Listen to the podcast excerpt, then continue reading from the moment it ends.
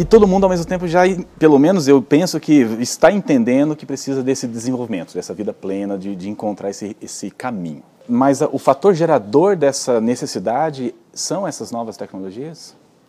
Eu acho que, que, que tem um, uma mistura de muitos aspectos aí, né?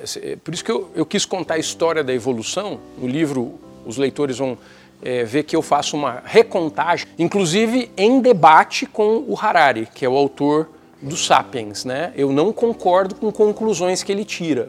E vou mostrar que eh, não é por acaso que a gente chegou num momento em que a delegação da escolha aumentou muito. A tecnologia veio junto, ela é um dos fatores, mas não é o único fator, né? A globalização, a tecnologia, o alto nível de, de é, consciência que as pessoas estão alcançando já e que aumentam sua capacidade de escolha e a angústia que isso traz, né? isso está culminando num certo momento.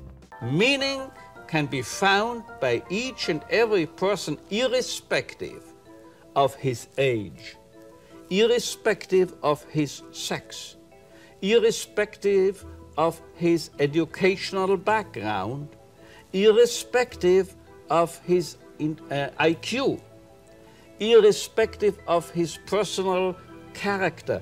And finally, it turned out that meaning is available to man in principle, irrespective of whether or not he is religious, and if he is religious, to which denomination he belongs. A humanidade se perdeu pelo caminho, né, nesse sentido espiritual. A gente se desenvolveu muito a tecnologia e muitos meios materiais da vida, mas nós não é, a, aprendemos a entender o, o desenvolvimento espiritual que nós temos como potência. Um espaço que eu vejo onde o ser humano pode e deve explorar o desenvolvimento do seu potencial pleno, que eu chamo de potencial pleno, é no ambiente de trabalho. Até porque, Marcos, você sabe, você está trabalhando muito nessa área, você está discutindo muito essa área, você está gerando reflexões boas nessa área, que é o seguinte, as pessoas passam muito tempo no trabalho. Elas dormem, se você pegar tudo que, é, que, que a gente dorme, mais tudo que a gente trabalha, sobra muito pouco, né? Então, no ambiente de trabalho é que eu vejo que a gente precisa entender o que é o desenvolvimento pleno e ajudar as pessoas a se planificarem.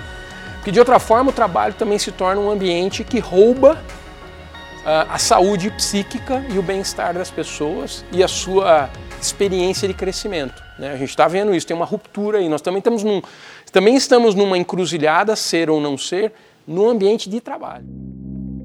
Muito bem, muito bem. Você ouviu um trecho do talk show que eu gravei com Luciano Alves Meira, autor de Ser ou Não Ser, Nossa Dramática Encruzilhada Evolutiva. Para assistir a um vídeo completo com toda essa conversa, acesse hotminds.tv barra ser ou não ser. Um abraço e até o próximo episódio.